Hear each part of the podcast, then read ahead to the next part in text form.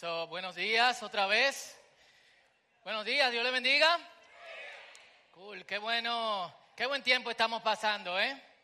Y qué bueno es alabar y glorificar el nombre de Dios. Ven un tumulto porque los niños están saliendo a sus respectivas áreas, niños de 4 a 10 años. Salen allá con la tía Marisol y van a Domino's Pizza, donde tienen un cuartito cerrado con sus clases. Eh, así que ya saben, si están aquí por primera vez, padres y sus hijos están yendo hacia allá, eh, se les ha entregado un brazalete con un número. Cada uno de ustedes tiene el número correspondiente.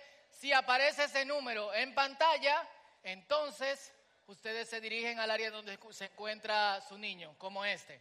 Así que puede pasar en cualquier momento durante el tiempo de la prédica.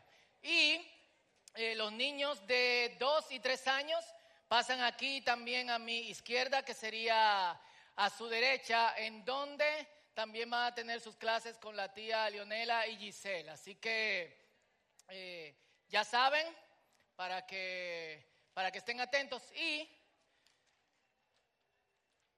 si me ayudan con los niños allá, para poder seguir con los anuncios. Eh, y las madres con niños en edad de lactancia, eso es desde recién nacidos hasta un año, 11 meses, 29 días, tenemos un cuarto materno y le va, donde usted puede seguir viendo el culto, escuchándolo. Le vamos a pedir, por favor, específicamente durante el tiempo del mensaje de la palabra, que si el niño se siente incómodo, ya sea porque hay que cambiarlo, o porque hay que darle de comer o porque hay que consolarlo un poco. Le pedimos por favor que para que todos nos concentremos en ese tiempo del mensaje, pase al cuarto materno, donde seguirá escuchando el mensaje o la adoración y entonces eh, ahí puede cambiar su niño, la pueden asistir la gente de servicio también, pueden cambiarlo, pueden amamantarlo, pueden consolarlo y luego volver aquí al salón principal. Eso le pedimos como, eh, como favor. Y antes de seguir, me gustaría preguntar quiénes no tienen esto. Levanten su mano. ¿Quiénes no lo tienen? Por aquí. Caleb no tiene programa. ¿Quiénes más?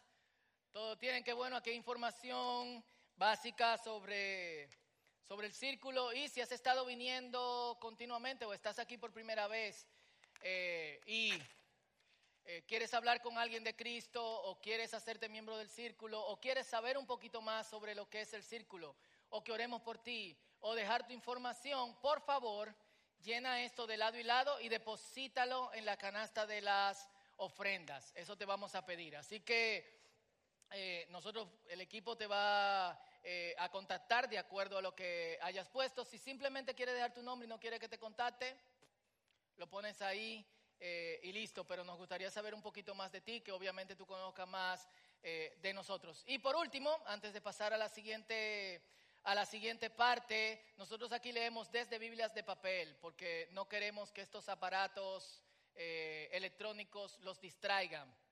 Entonces, por favor, si no trajeron Biblia, los que no trajeron Biblia, levanten su mano y le vamos a prestar una durante el tiempo de servicio. Gracias. Si me pueden dar un poquito más de luz aquí.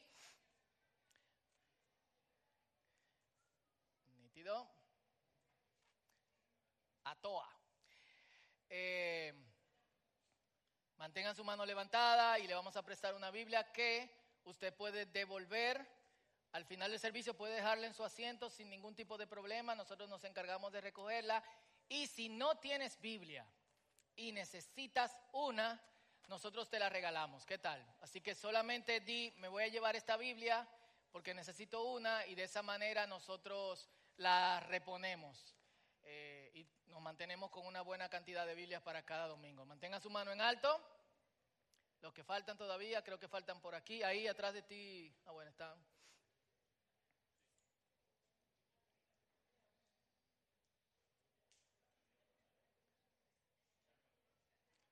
Allá atrás, creo que levantaron la mano.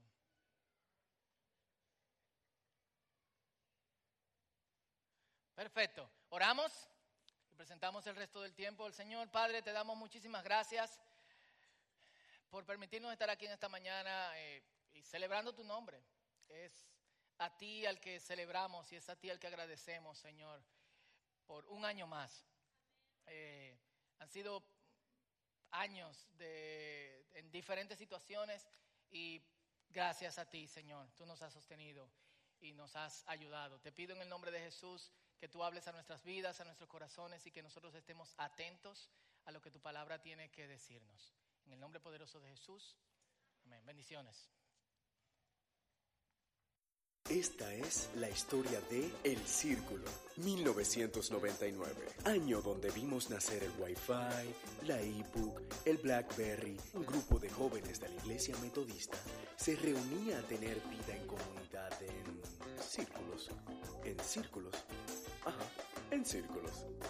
Ya para el año 2002, mientras que Star Wars publicaba el episodio 2 de su saga, nosotros pasábamos de grupo de jóvenes a evento evangelístico, en donde jóvenes de diferentes congregaciones evangélicas traían a sus amigos con toda confianza, gracias al ambiente fresco y la conversación sin pelos en la lengua, alrededor de las escrituras.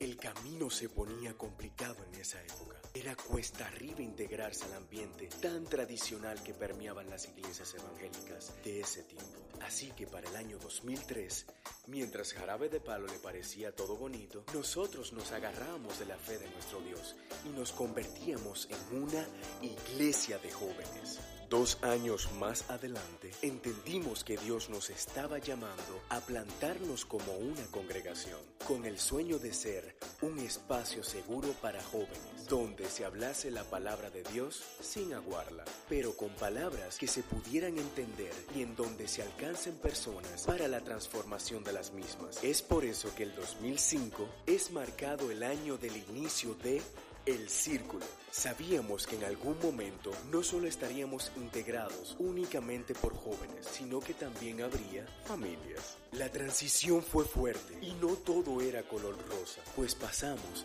de un local en la Lope de Vega a Cineplex, luego al Club Libanés Sirio Palestino, a Cielo, a Tecladísimo y luego a un local en la Ortega y Gasset. Solo en cuatro meses, pero entendiendo que podíamos alcanzar nuestro entorno, agarramos nuestra identidad misional, integrando los programas de Bethesda, Leprocomio e iniciando la construcción del centro comunitario Plan Piloto en Cotuí. En el 2015 entramos en las praderas donde nos pudimos solidificar y crecer como comunidad. En el 2018 y justo ahora donde estamos, tenemos el sueño y la misión de plantar otras comunidades en toda la región, ciudad y el país. Si hoy tenemos el privilegio de existir, es porque Dios ha querido y lo haremos hasta que Él así lo decida. Y hoy cumplimos con su misión porque siempre ha sido nuestro norte a seguir y nuestra pasión. Gracias por ser parte de esto. Gracias por ser el círculo.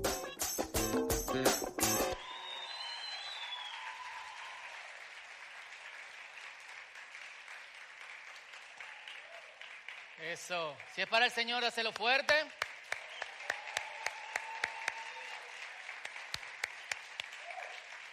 Y eh, esta semana eh, entré en un ejercicio que tenía años que no hacía, que era revisando fotos de, eh, del círculo. Por favor, le pedimos que mantengan sus celulares en, en silencio o en vibrador o no lo usen durante el tiempo de, del servicio. Gracias. Y, eran de años muy pasados. De hecho, había fotos que... de, oh, no, nosotros hicimos eso, wow. Y, y, lo único que puedo pensar, y se le expresaba a un grupo de nosotros con, que, con quienes pasábamos eh, un tiempecito en la semana, lo único que, me hizo reflexionar eso fue en la fidelidad de Dios. En que Dios ha sido eh, fiel. En muchos momentos nosotros estábamos listos para tirar la toalla. Gracias a Dios, como dice Alex, la tiramos en la playa eh, y, decidimos darle, darle para adelante. Y es bueno compartir hoy este tiempo con gente nueva, gente que estuvo desde el primer día en que fuimos grupo de jóvenes en 1999, hace ya 20 años, y gente también que estuvo desde el primer día en que decidimos, necesitamos, eh, Dios nos está llamando hacia una iglesia, hay que darle. Y me llegó a la mente el Salmo capítulo 116, versículo 12, que dice, ¿qué puedo? Dice el salmista, se, refiere a él en, en singular. Yo me tomé el atrevimiento de, ponerlo para nosotros en, plural. ¿Qué podemos, círculo, devolverle a Dios por las bendiciones que nos ha dado? Y ese salmo es intrigante porque ¿qué uno puede devolverle a Dios? No hay forma, o sea, no hay... Y él hace esta reflexión de viendo su vida y todas las formas en que Dios lo ha, lo ha bendecido, él se hace esa pregunta, ¿y entonces qué yo puedo hacer? ¿Qué puedo devolverle a Dios por las cosas que él ha hecho por mí? Y él se responde, voy a levantar en alto la copa de salvación. ¿Qué es eso? En otras palabras, yo voy a dejar ver que yo vivo para Dios. Y yo creo que primera de, Pedro, capítulo 1, versículo 15 al versículo 16, nos dice bien cómo nosotros podemos vivir para, eh, para el Señor. Eh, una de las cosas que ha pasado con, con, el círculo, y no lo digo para echavainismo, sino lo digo por lo que voy a decir en lo que, en lo que sigue, es que fuimos primeros en muchas cosas. Eh, y eso es como eh, pioneros en diferentes, eh, qué sé yo, formas de, en formas de alabar, en formas de hacer iglesia, en, actividades y en lugares donde las iglesias no se, no se metían. Pero ¿de qué sirve todo eso? Si nosotros no podemos levantar en alto que vivimos para Dios. ¿De qué sirve que logremos, que seamos punta de lanza, que pongamos eh, que setiemos la pauta y que otra gente diga, ah, mira lo que el círculo está haciendo, vamos a hacerlo nosotros, eso no nos va a llevar a ninguna parte delante de Dios. Eso sirve en la misión de Dios. Pero una de las cosas que nosotros tenemos que cuidarnos es que haciendo la misión de Dios no perdamos nuestra vida. Eh, y tanto en vivir la vida secular, que creo que no deberíamos separarlo, como la vida eh, religiosa creo que aplica, porque toda la vida es toda la vida, lo que Jesús dice de que de qué le sirve ganar el hombre el mundo si al final pierde su alma. ¿De qué nos sirve a nosotros llegar delante de la presencia del Señor y decirle, eh, aquí estamos Jesús, y él le diga, yo no lo conozco ustedes? Jesús, pero si fuimos, fuimos lo primero que hicimos un concierto de rock, fuimos lo, primero que, que eh, hicimos tal cosa, fuimos la primera iglesia de jóvenes de este país, fuimos qué sé yo cuánto, él no va a decir, yo no lo conozco ustedes. Qué fuerte sería eso, ¿eh? Y es que una cosa sin la otra no debería, no debería ser. Y primera de Pedro, capítulo 1, versículo 15 al 16 dice, sean santos en todo lo que hagan. Tal como Dios, quien los eligió, es santo. Pues las escrituras dicen, y esto está mencionando Levíticos capítulo 19, versículo 6, sean santos porque yo soy santo. Es decir, Dios no pide reciprocidad. Yo quiero que ustedes sean como yo soy. ¿Y qué es eso? Eh, cuando, cuando escuchamos la palabra santo en referencia a alguien, tenemos generalmente dos tipos de actitudes. La primera actitud es eh, de, de sorpresa y de admiración no, es que esa muchacha es, santa. Wow, cuando ora, wow. Wow, mira cómo me engranó. Uf. Y la segunda es de condescendencia. Ay, él es un santo. Ay, pobre. Es que imagínate, como entre paréntesis, traducción, es tan pariguayo. Entonces es como que nosotros nos vamos a los dos extremos cuando hablamos de, de, esta palabra santo, pero la condición santo es diferente a la actividad de santidad, que es el ejercicio de la condición de santo. Todos nosotros en pasivo somos santos. ¿Por qué somos santos? Porque Dios nos apartó para Él. Y pase lo que pase, eso es lo que somos. mientras estemos conectando, conectados con Dios, aún en medio de nuestra imperfección espiritual. Eh, y eh, hace años hablábamos de, eh, de, que somos santos, no necesariamente en el sentido en que lo estoy diciendo hoy. Y una de las cosas que mencionábamos era incluso la iglesia de Corintios, que tenía todo tipo de defectos y era la cuestión más loca del, liberal del universo. Creo que no hay iglesia como la de Corintios hasta el día de hoy. Pablo lo saluda diciéndole a los santos que viven, porque es una condición. Es un estado pasivo. Y la santidad es la acción de, ese estilo de apartar, de estar apartado. El pueblo de Israel tenía algo llamado el código de santidad, que se encuentra en Levíticos del 17 al 26. Y el código de santidad tiene alrededor de 600 leyes, o sea, un poquito más de 600 leyes eh, y reglas y regulaba absolutamente todo. ¿Qué comer? ¿Cómo vestirse? ¿Dónde defecar y cómo hacerlo? Y no lo digo por morbo. Porque quizás puedan decir, wow, ¿por qué tú tienes que decir eso en el mensaje? wow, yo me acabo de desayunar. Eh, lo digo porque es sorprendente que la Biblia diga, cuando vayas al baño, abra la tapa de inodoro. Y si tienes esposa, levanta la segunda tapa. Si estás recién casado y no la levantas, puede ser tu primer problema. O el segundo. Eh, sorprendentemente, la Biblia se ocupa de ese tipo de, de cosas. ¿Quién no lo sabía? Bueno, cómo tratar a tu empleado, cómo hacer negocios, entre otras cosas. Y menciono las cosas que son en cierto modo trivial, porque ¿qué le importa a Dios cómo yo hago pupú o cómo hago pipí? Eh, para para que nosotros podamos notar que no era simplemente el asunto de, regular las relaciones religiosas con Dios, sino que era también nosotros tener un estilo de vida de acuerdo a lo que le agrada a Dios.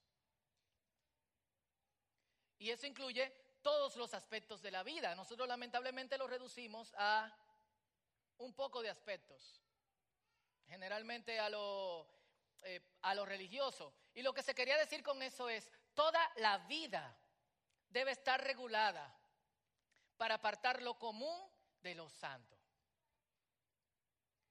Y como santo tú no estabas apartado, y estoy hablando de esa época, no había un apartamiento posicional, sino que había un apartamiento estatal, era de tu estado de lo que tú eras. Tú no podías salir del mundo, pero mientras tú estabas viviendo tenías que demostrar a través de estas 600 y pico de, de leyes que tú estabas separado de las personas que eran comunes. Pregunto, ¿funcionó?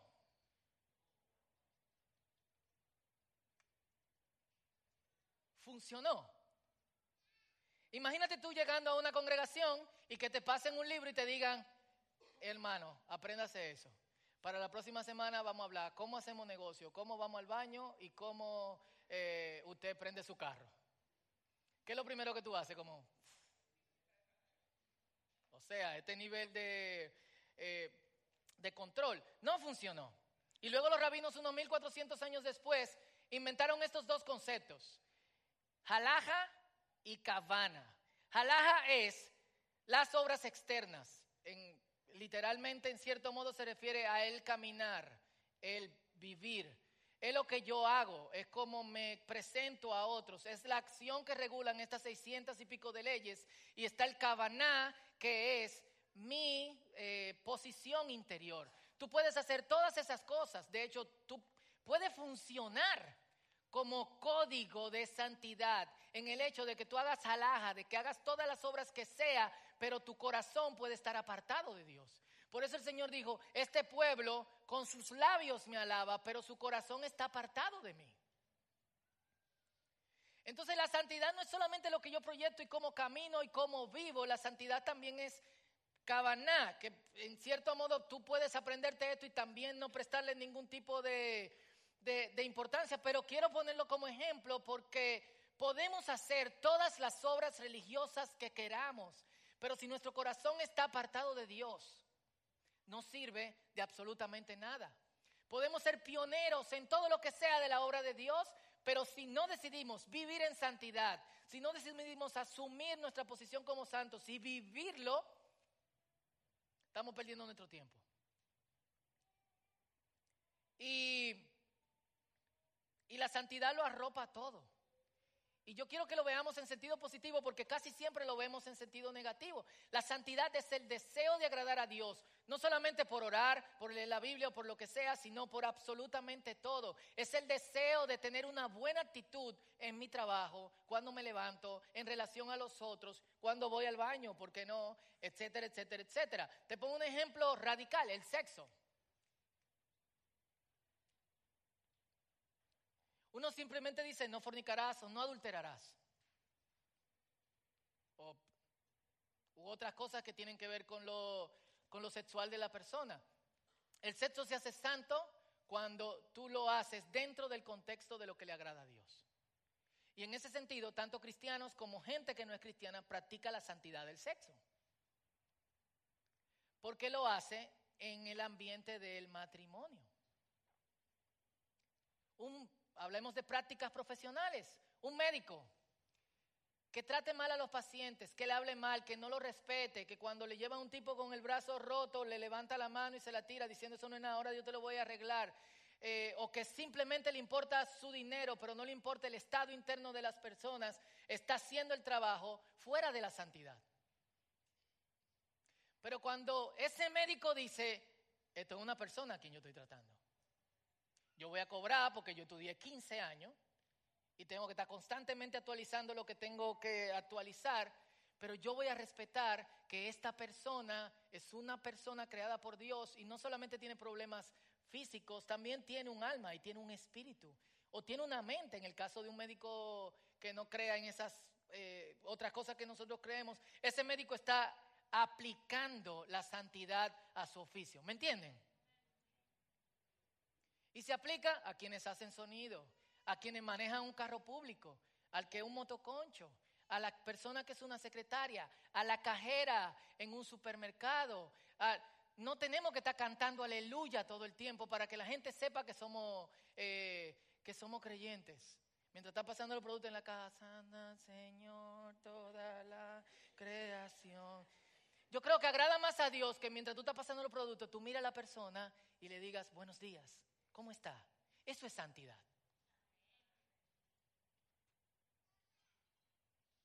Eso es santidad. Nuestra forma de hablar. Esta semana en el discipulado de mixto estamos hablando de pecados, eh, ¿cómo me, me acuerdan? Pecados respetables. Y estábamos hablando de pecados de el habla. Jesucristo dice en Mateo capítulo 12 que nosotros vamos a dar cuenta de toda palabra inútil que digamos. Eh, todo el mundo salió del discipulado como, ¿y ahora cómo viviremos? Está fuerte porque imagínate, tú estás tranquilo con una gente en un sitio así, esperando lo que sea, qué sé yo, va a sacar tu licencia. Y tú estás ahí, todo el mundo en silencio y dices, ¿qué hay? Está nublado, vas a ser juzgado. Está fuerte eso. Pero nuestra forma de hablar, lo que le quiero decir con eso es que generalmente nosotros pensamos en santo, en oh, aleluya, o leyendo la Biblia, orando. Esa es parte de, pero es una parte muy mínima. Porque nosotros no pasamos el tiempo haciendo otras, mucho más tiempo haciendo otras cosas que practicando las cosas religiosas. Y aunque las seiscientos y pico de regulaciones para nosotros, algunas ni siquiera eh, ni siquiera aplican ya, vivimos en el tiempo de, de la gracia, creo que están ahí para decirnos, Dios quiere que todos nosotros le agrademos en absolutamente todo.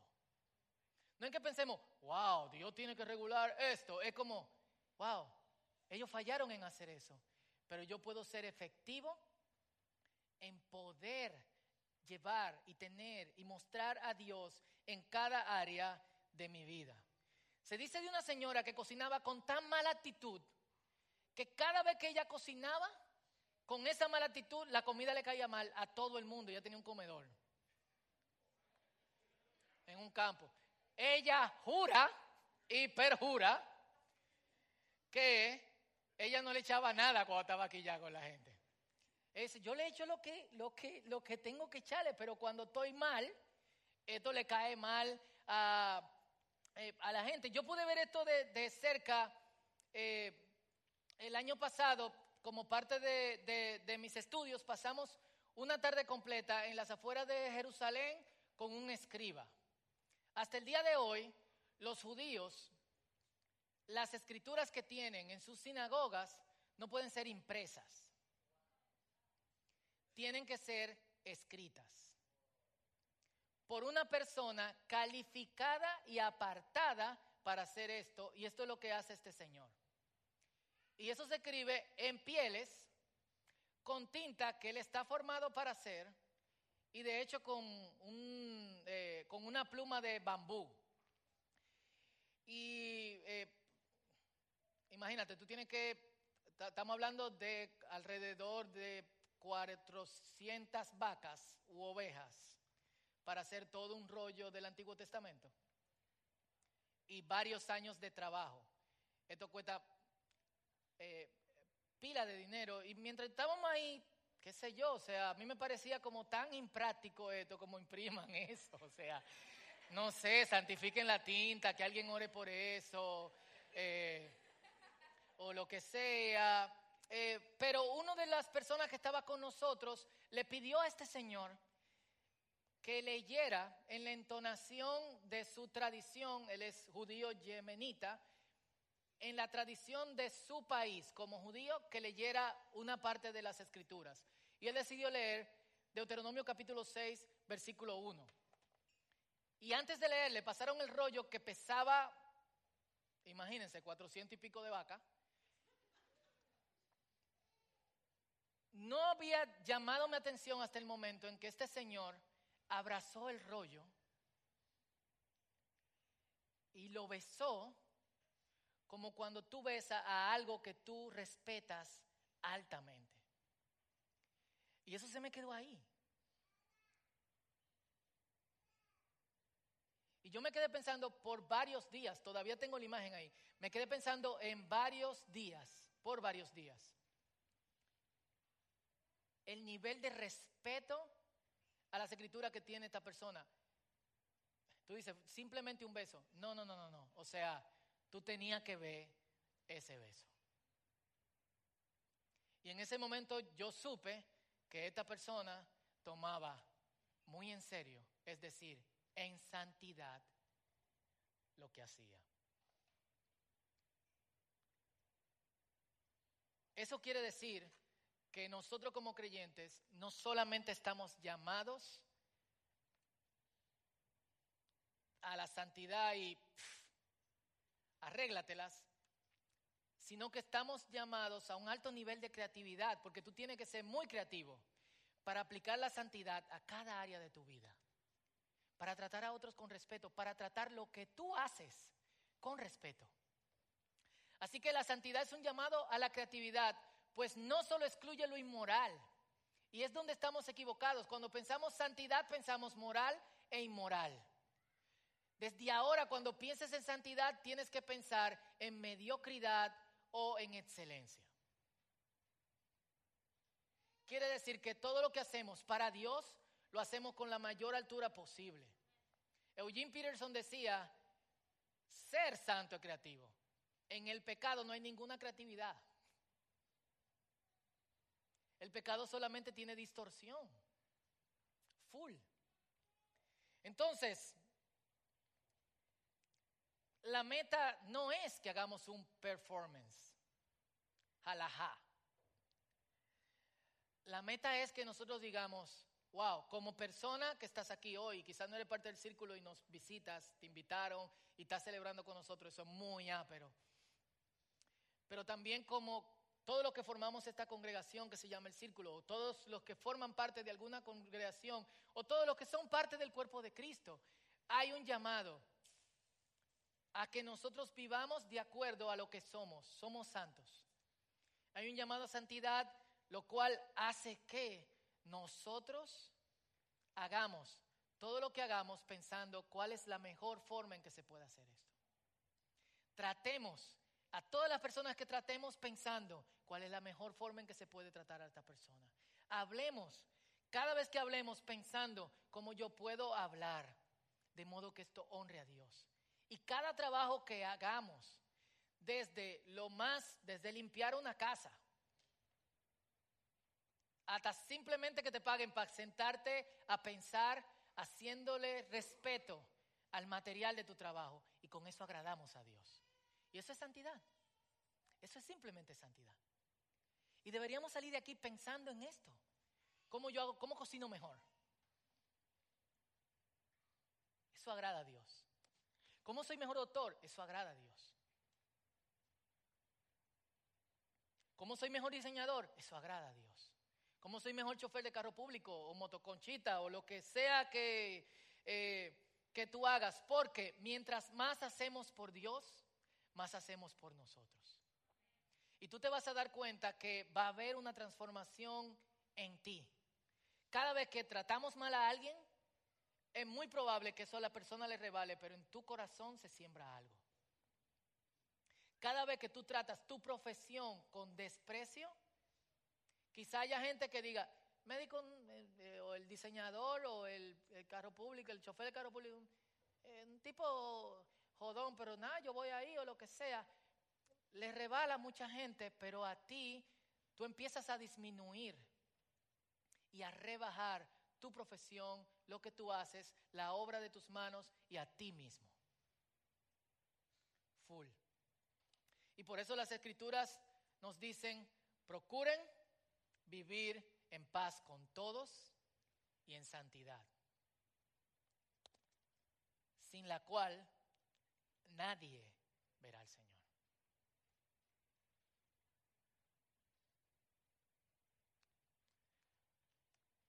Y volvemos a los dos grupos al lado de, de Jesús, al final de los tiempos, como él lo narra en Mateo capítulo 25. ¿Cuál es la diferencia de uno y de otro? interior. ¿Y cómo, cómo lo hizo? ¿Qué podemos hacer para devolverle a Dios todas las bendiciones que nos ha dado? O sea, date esa pregunta.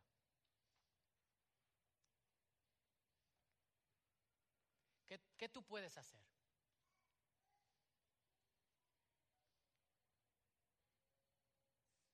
vivir de la mejor manera para Dios. ¿Qué podemos hacer? Círculo. Que nos veamos como personas que hace todo con excelencia, no solo lo externo, sino también lo interno. Y eso empieza dando gracias.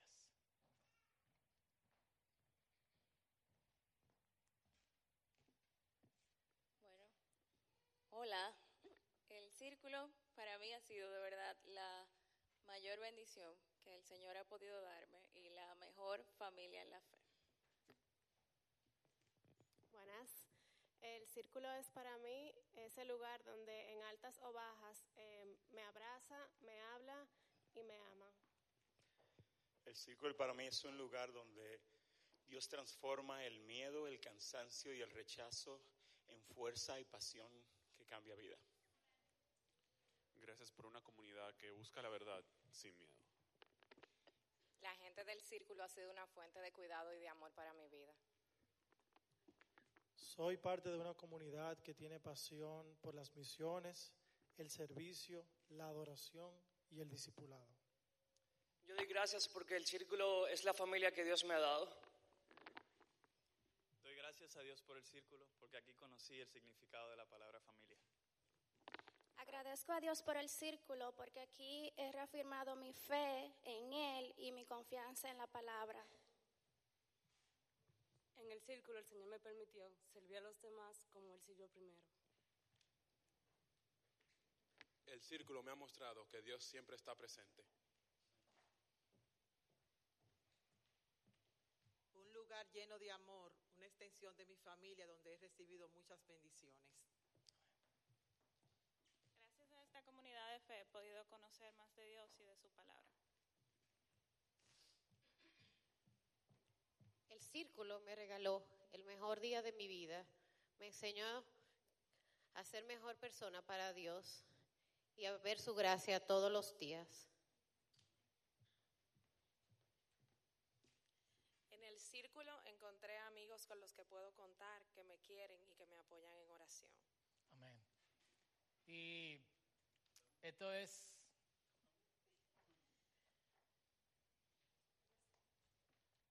Buenos días. En el círculo encontré una familia nuevamente y la búsqueda de la verdad continua. Y estas son sus palabras. Y yo creo que, que un deseo de vivir en santidad empieza con, con agradecer, eh, con dar gracias a Dios y obviamente a la gente de Dios que Dios pone eh, alrededor de nosotros. Y, y esta comunidad de fe se construye con, con, con eso. Gracias Señor por lo que tú estás haciendo en mí, en otros. Y yo voy a hacer con excelencia para ti lo que sea necesario en tu obra, pero también lo, lo que tenga que hacer con excelencia en todas las áreas de mi vida. Y abajo hay un rompecabezas eh, que ejemplifica lo que construimos todos como, eh, como congregación. Y yo le voy a pedir a los que están arriba que que primero pongan sus piezas.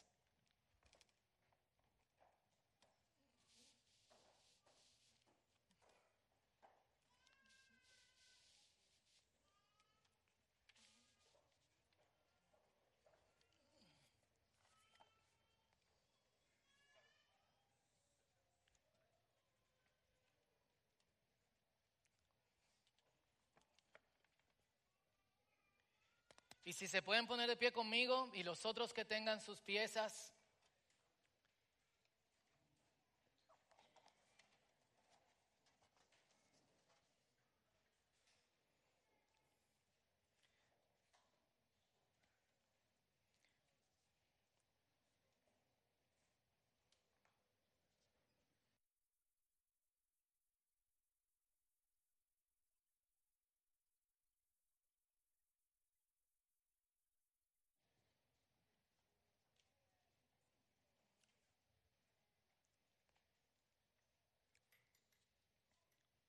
En lo que todos van poniendo, eh, me gustaría que donde estás y en preparación para, para adorar y glorificar a Dios, eh, demos gracias por todo lo que Dios ha hecho hasta, hasta este momento y pidámosle al Señor que nos ayude a continuar hasta donde Él quiere que nosotros que nosotros continuemos. Amén. Así que este, este es tu tiempo con Dios y si Álvaro me ayuda con, con algo, sería, sería chulo.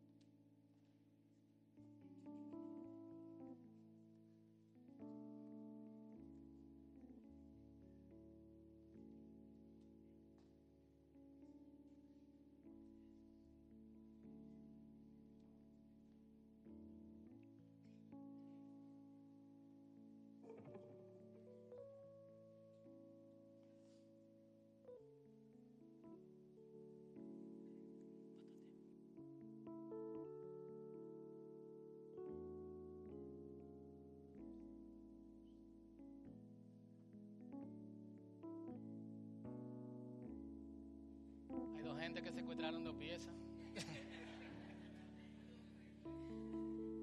Aparezcan.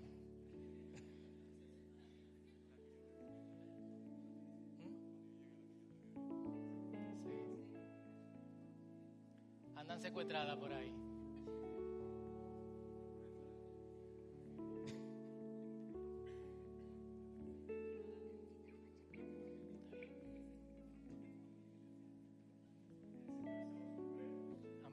Vienen, ahí vienen. ¿Eh? Y falta, falta otra. Representando.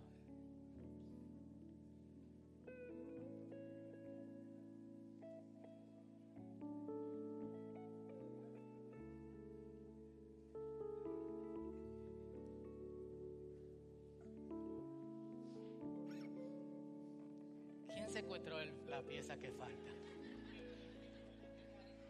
Vamos a darle un giro predicacional. Esa pieza que falta, si no eres parte del círculo, eres tú.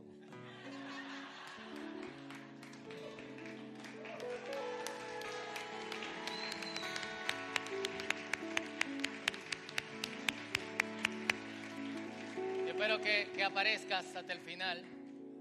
Eh, pero si no, tú puedes ser parte, tú puedes ser parte de esta comunidad de fe y de, y de amor. Amén. Y me gustaría que oremos por, por el círculo. Le voy a pedir a Wellman, JJ, eh, José Miguel también, que son parte de, eh, del equipo pastoral que, que suban. Y, y nos dirijan en estas tres oraciones para, para luego entrar y adorar juntos al Señor. Y agradecer, pero también pedir que, que podamos vivir como Él quiere que vivamos en todas las áreas de nuestras vidas. Amén.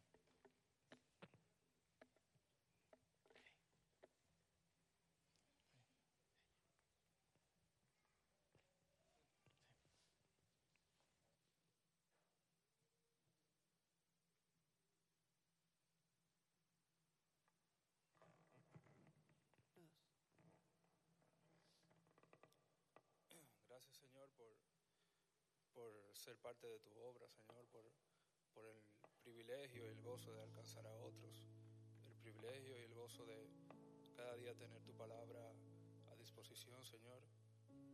Gracias por, por esta comunidad, por la forma en que, en que nos apoyamos, Señor, la pasión con la que podemos servirte aquí, Señor, y, y ver obrarte cada día en nosotros, Señor, a través de nosotros para alcanzar a los demás. Te pedimos por muchos años más eh, crecimiento espiritual en número y que tú, que tú alinees nuestros planes, Señor, con los tuyos. En el nombre de Jesús. Señor, muchas gracias porque si algo somos es por tu gracia, por tu amor. Padre, y en actitud de humildad, de mucha reverencia, de mucho respeto, Señor, nos presentamos ante ti trayendo nuestros logros, que no son nuestros, sino tuyos. Padre, creemos, Señor, que mirando al pasado, Señor, eh, vemos tu mano. Y eso, eso, Señor, nos da fuerza y esperanza para mirar al futuro con confianza. Sabiendo que de la misma manera en que tú nos has respaldado durante estos últimos 20 años, nos seguirás respaldando, Señor, todo el tiempo que sigue. Padre, que nunca perdamos el norte de servirte a ti y solo a ti. Padre, gracias Señor, porque como dice el profeta Sofonías, tú te deleitas en nosotros. Aún nosotros valiendo, Señor, nada, tan poca cosa, tú celebras con canto, Señor, por nosotros. Gracias por amarnos, Señor, de tal manera. Y gracias, muchas gracias por el privilegio tan grande de ser colaboradores tuyos, Señor, en tu obra en la restauración de todas las cosas. Oramos en el nombre de Jesús. Padre, te damos gracias por esta gran familia que es el círculo, Señor. Te damos gracias porque tú nos has traído, Señor, y nos has unido, Señor, en tu espíritu. Nos guías, Señor, a través de él. Y nos guías, Señor, porque tu palabra es el instrumento que nosotros de manera voluntaria y de manera intencional decidimos seguir y leer, Padre, para saber qué quieres de nosotros. Te damos gracias, Señor, porque como familia podemos hablar las cosas que son importantes, aun aquellas que son controversiales, Señor, y podemos salir a la luz porque tú nos guías a esa luz, Señor. Te damos gracias, Padre, por el amor que hay entre nosotros, porque es un amor, como dice tu palabra, sin fingimiento. Es un amor sincero, es un amor honesto, y como dice en Corintios, Señor, es un amor que todo lo cree, todo lo espera, todo lo sufre, todo lo soporta, Señor. Es tu amor.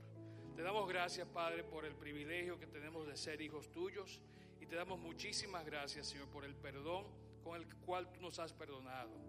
Y te damos gracias, Señor, porque nos mantienes en pie, Señor, y lo haces para que, como hemos hablado en esta mañana, podamos ser de ejemplos a otros, Señor. Te damos gracias por tus bendiciones que no son merecidas, Señor, porque a diario hacemos cosas para no merecerlas. Sin embargo, Señor, a ti te place bendecirnos y prosperarnos. Te pedimos, Señor, que nos sigas guiando, que nos sigas usando, que podamos seguir siendo una luz para esta comunidad, Señor. Que podamos seguir creciendo en unidad, en amor, en espíritu, Señor. Presentamos este tiempo y todo lo que hacemos delante de ti, en el nombre de tu Hijo Jesús. Amén. ¿Qué podemos darle a Dios por todo lo que has, ha hecho en nosotros? Señor, ¿qué podemos devolverte? Por todo lo que tú has hecho por nosotros. Te damos gracias, Señor, junto con las personas que representan cada año que entraron al círculo y que ha sido el trayecto de estos 14 años. Queremos vivir para ti en todo lo que hacemos, no solamente en lo religioso, sino también en todas las áreas de nuestras vidas. Levantaremos en alto que vivimos para ti, Señor. Gracias. En el nombre de Jesús. Amén. Vamos a adorar al Señor juntos. Seguimos.